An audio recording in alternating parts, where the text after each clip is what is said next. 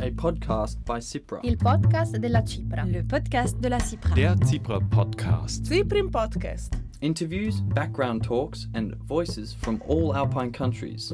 Listen to this and more in the podcast of the International Commission for the Protection of the Alps, www.cipra.org forward slash podcast.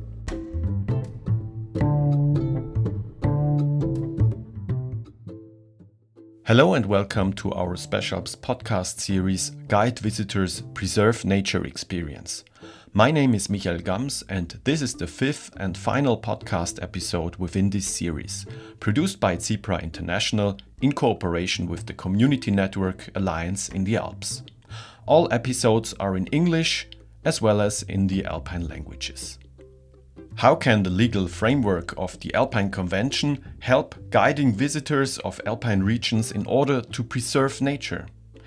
This is anything else but dry talk about legislation. It is about questions like these What are so called quiet areas in the mountains? Which legal problems arise from Alpine chalet villages? What are the limits of using drinking water for snow production?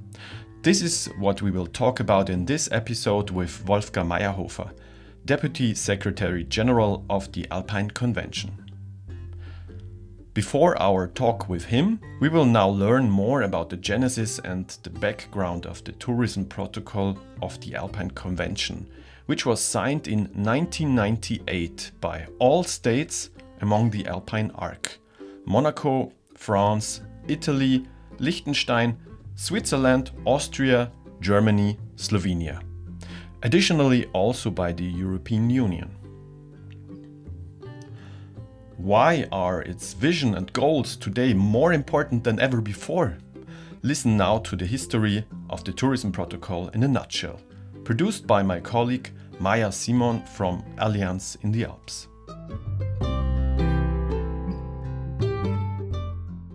During the first Alpine Conference in Berchtesgaden in October of 1989, the Ministers of Environment decided on a resolution which can now be considered the origin of the Alpine Convention.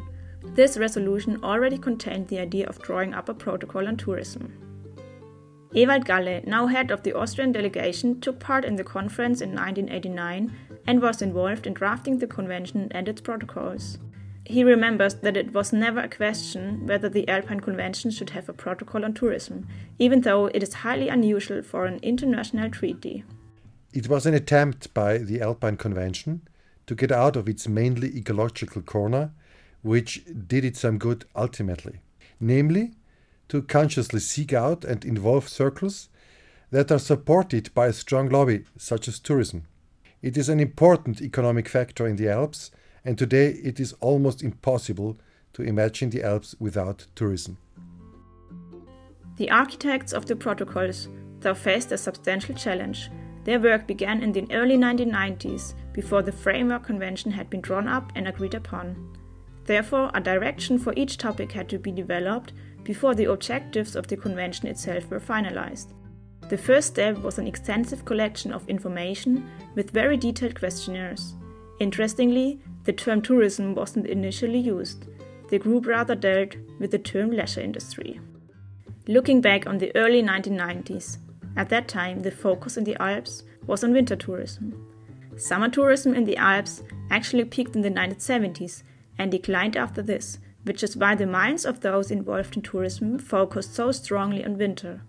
This focus on winter is now evident in the protocol. With winter tourism came the discussion about artificial snowmaking, which was maybe the most controversial one. At that time, the problem was not associated with climate change. Neither energy consumption was seen as a problem, nor water consumption in times of drought. Rather, it was the end of a period of forest dieback. The problem was seen in the changing landscape of the Alps and the associated risk of erosion. The impact of artificial snowmaking on the terrain and its safety raised many questions and confronted the working group with challenges. Another important topic which was easier to agree upon was visitor guidance. Beside Article 8 in the protocol, there are also other elements which contribute to the matter, as Ewald Galle explains. In the protected areas, the national parks in particular, the visitor guidance system has already worked very well. Even back then, this was a positive example of how visitor management could work. That's why the aim was to maintain this status quo. We didn't think so much about the need for visitor guidance as, for example, today in places such as the Austrian town of Hallstatt or other heavily frequented regions. That wasn't an issue at the time and only came later.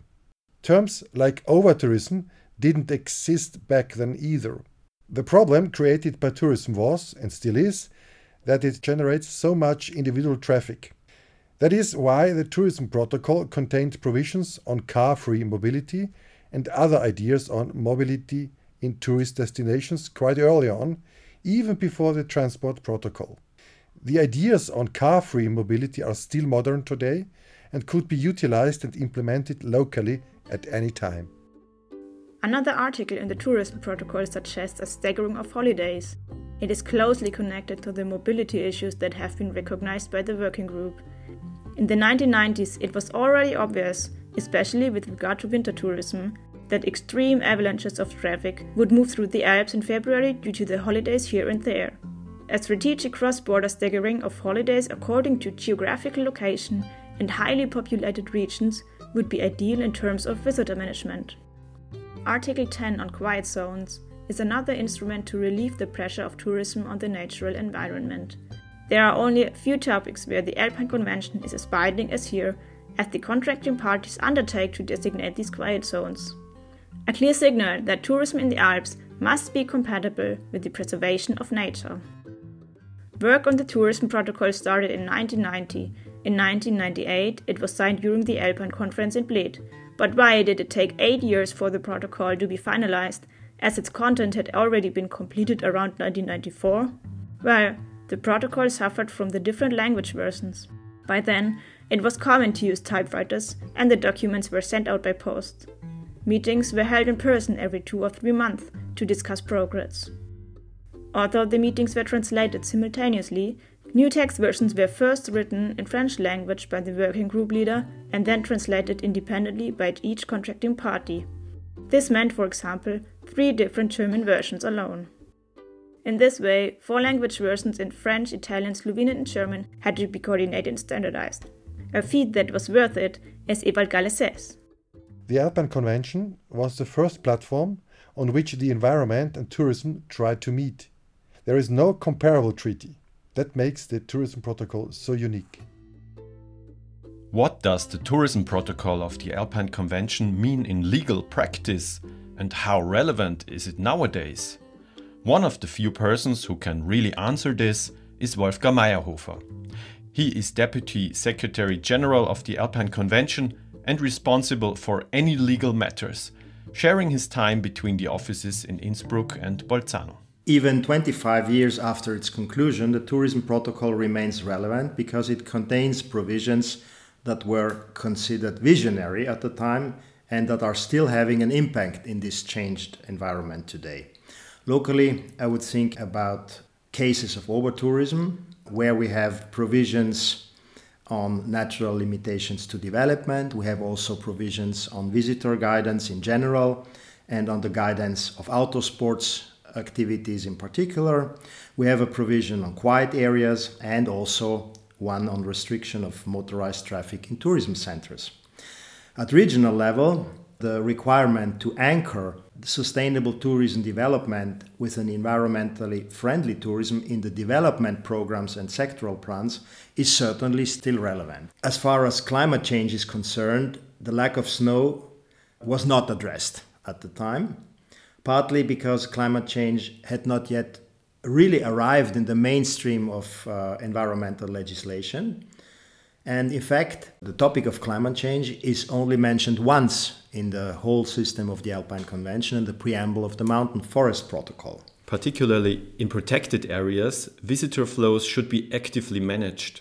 But what about areas with heavy touristic utilization on the other hand? Here, we must think about Article 6, Para 3 of the Tourism Protocol, which stipulates that parties shall ensure in areas attracting high numbers of tourists a balance between intensive and extensive forms of tourism. The Compliance Committee of the Alpine Convention has adopted guidelines for the interpretation of this uh, provision, which are intended to ensure a consistent implementation in the whole Alpine area. Many elements play a role. That's why no specific threshold value was defined for interpreting the phrase an area attracting a high number of tourists. What do the contracting parties have to do in concrete terms?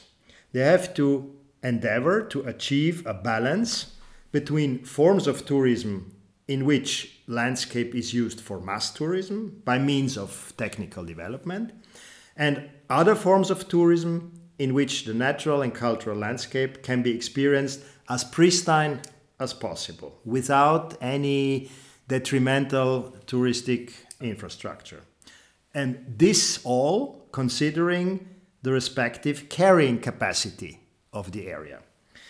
When I'm thinking about the positive example of such a case, I would mention the Kühtai ski resort in the Tyrol near Innsbruck, which coexists quite well with the mountaineering village of Sellrain, which is known for its very good ski touring opportunities. You were also mentioning the use of water briefly before.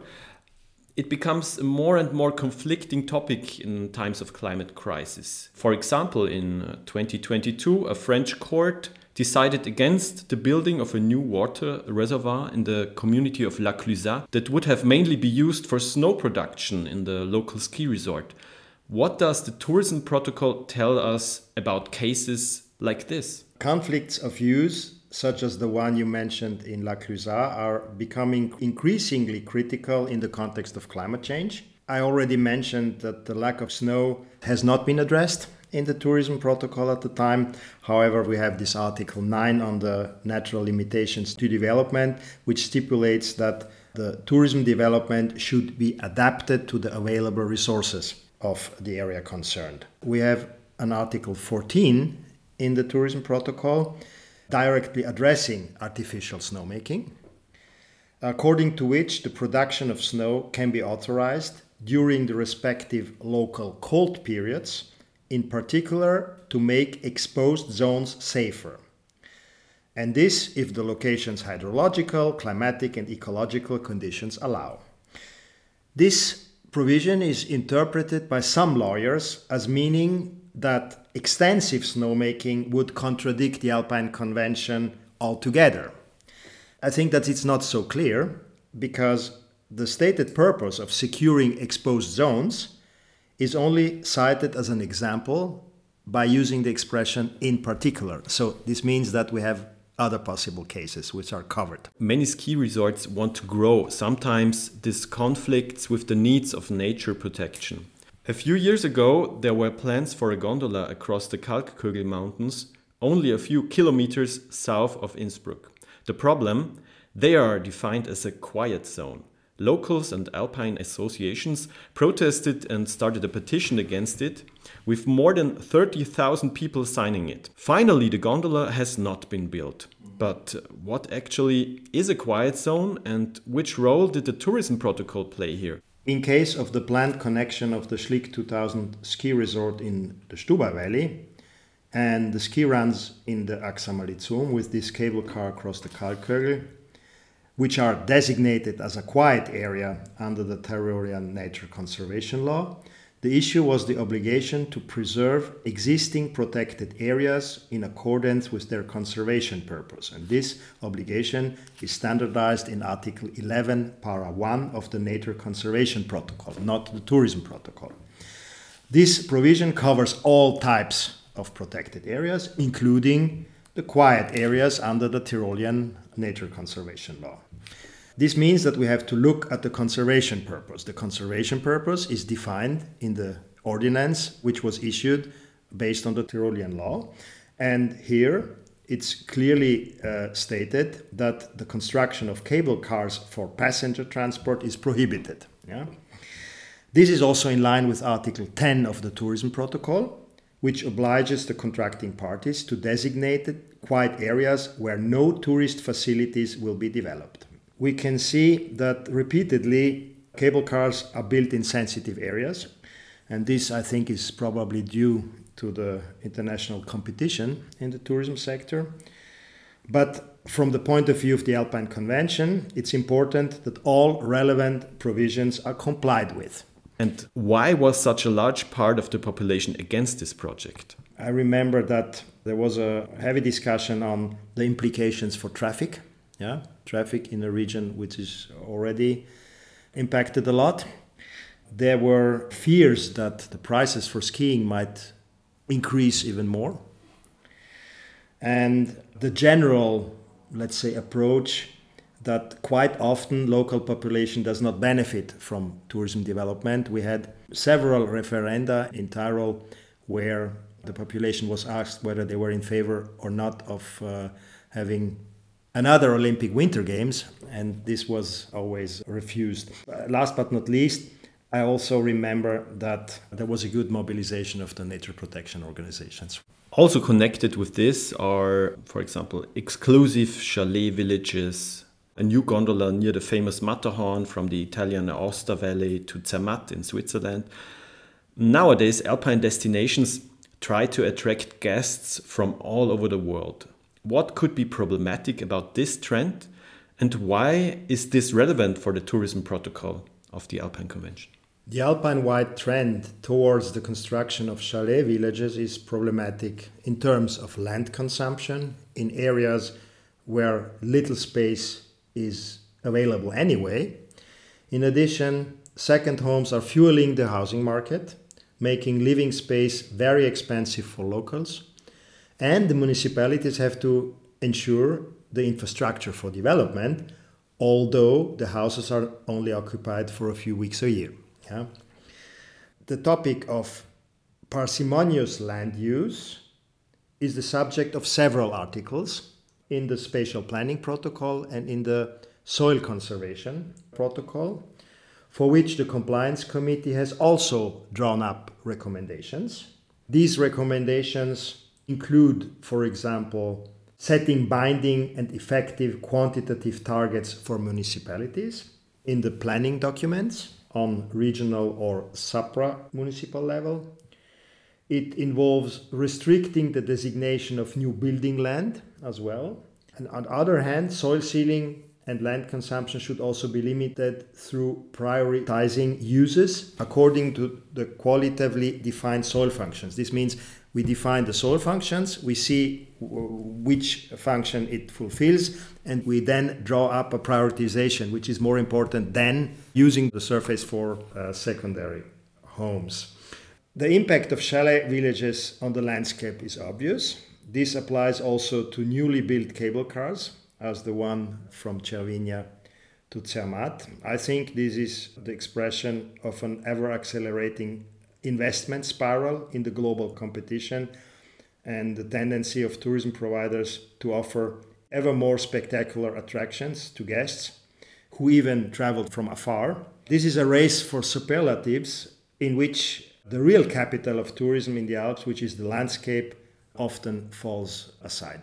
But what is clear to all political actors nowadays, we need to protect the climate. A lot of CO2 emissions are caused by alpine tourism and leisure activities in the mountains. People travel there by car or in their motorhomes. Mountain passes are being advertised to motorcyclists. The result? Ever more traffic and huge parking lots in the middle of many valleys. Sustainable mobility in tourism was also a hot topic 25 years ago. What has changed here for the better or for the worse since the introduction of the protocol? In the last 25 years, the situation in certain areas has certainly got worse. For example, when I think of the regular traffic jams on Saturdays when the guests leave the Ziller Valley and enter, the new guests enter the Ziller Valley. Or uh, when I'm thinking on the fact that the car parks for the glacier cable car in the very rear end of the Stubai Valley, and thus the sealed area has increased massively. On the other hand, many positive initiatives have also emerged that aim to reduce private transport by improving public transport services.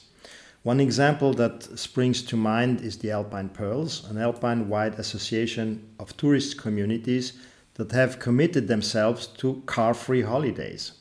or the YOALIN project, the Youth Alpine Interrail, which has now been running for several years and enables young people to travel through the Alps by public transport in a climate friendly way. Another example is the search engine called Zuugle for publicly accessible mountain tours, which now has almost 20,000 tour suggestions in Austria, Slovenia, and South Tyrol. As a climber and ski tourer, I'm well aware that the public transport often does not cover the so called last mile. This means the route from the end point of the train or bus to the starting point of the planned tour. But there are also many positive examples of this, such as the on call buses in, in Andermatt in Switzerland or elsewhere. To say something about the legal framework the Alpine Convention provides for this, we have to think about Article 13 of the Tourism Protocol and Article 13 of the Transport Protocol, which deal with creation of and maintenance of traffic calmed and traffic free zones, establishment of car free tourist resorts, uh, measures to promote car free travel and car free stays in holidays. It's quite noteworthy that the Swiss presidency of the Alpine Convention in 22 managed to rally the eight Alpine countries behind a joint program. They invited not only the transport ministers, but also the ministers for the environment.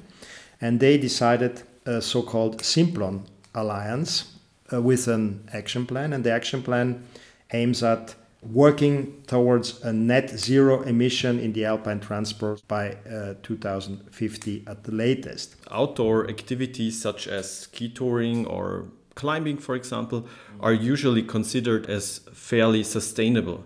But during the last 25 years, they became very popular. This again causes more individual car traffic and pressure on once remote areas.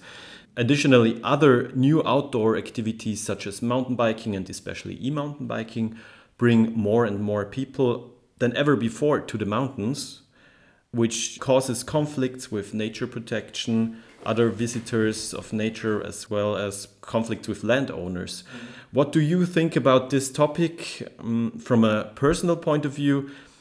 And um, what is covered here by the um, Alpine Convention? The Alpine Convention only contains provisions on winter sports and does not address summer sports. Uh, not even if, for example, land intensive sports facilities such as golf courses would be required. The general framework here is Article 15, Para 1 of the Tourism Protocol, which obliges the contracting parties to define a policy for the management of outdoor sport activities, particularly but not only in protected areas, so that the environment is not adversely affected. In addition, bans of specific activities must also be imposed where necessary. When it comes to mountain biking and uh, e mountain biking, bans are becoming more and more of an issue. The reasons for this concerns the protection of wild animals and plants, concerns also the safety and resulting liability of landowners in some alpine countries, not everywhere, or the illegal trail building. Sometimes, however, a ban is just an, a very simple way of avoiding conflicts with hikers. Yeah? Personally, I believe that in many conflicts of views, mutual consideration and respect gets us further than bans that are contrary to the free access to the mountains. However, mountain bikers must be expected to abide by the applicable rules. During holidays, some places of the Alps are reaching their limits of carrying capacity, as we also talked about in one of our recent podcast episodes. Among other measures, the tourism protocol suggests staggered holiday periods to solve the problem.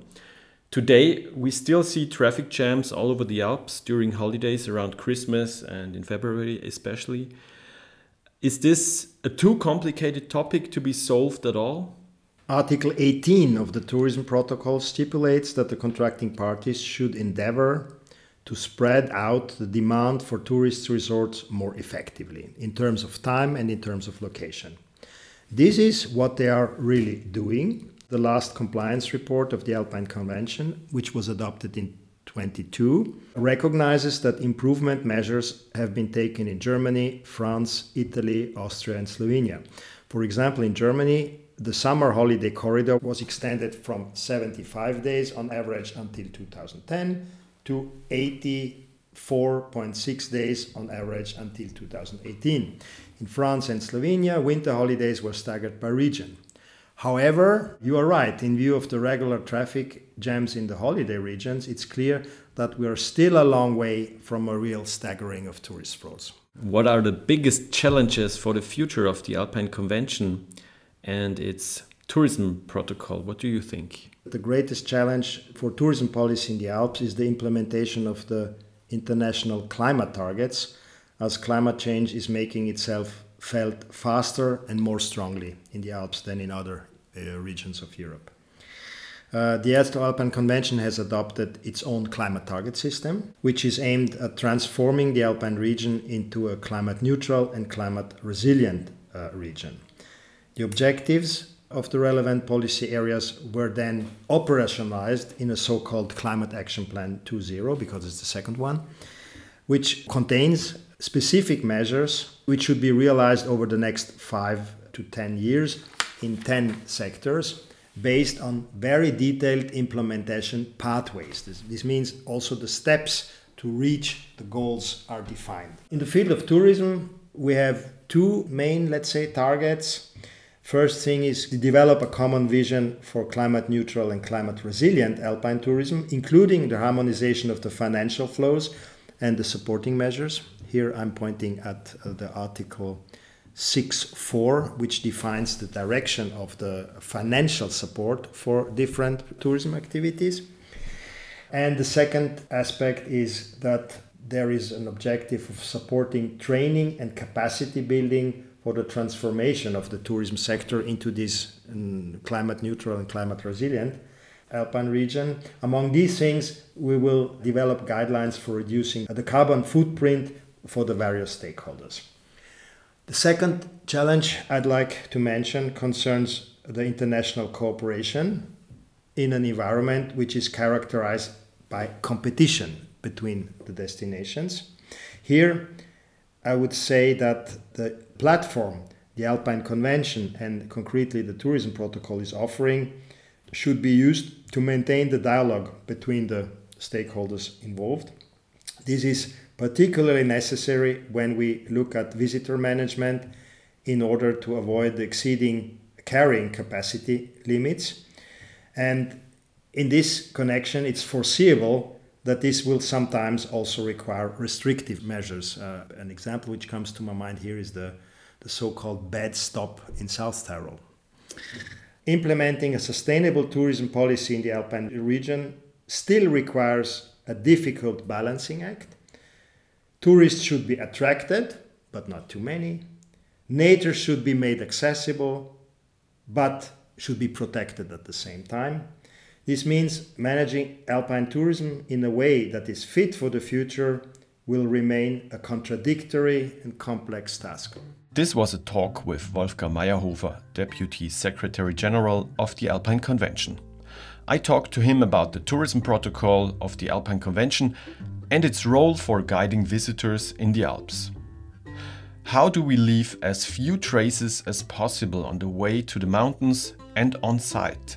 You can find more information about this podcast series on www.cipra.org and alpenallianz.org. My name is Michael Gams. Thanks for listening, and also many thanks to Magdalena Holzer, Katharina Gasteiger, and Maya Simon, who contributed to this podcast episode. This project is supported by CIPRA International and the community network Alliance in the Alps. It is made possible by the German Federal Ministry for the Environment, Nature Conservation, Nuclear Safety and Consumer Protection. A podcast by CIPRA. Il podcast della Cipra. Le podcast de la Cipra. Der Cipra Podcast. Ciprim Podcast. Interviews, background talks, and voices from all Alpine countries. Listen to this and more in the podcast of the International Commission for the Protection of the Alps. www.cipra.org forward slash podcast.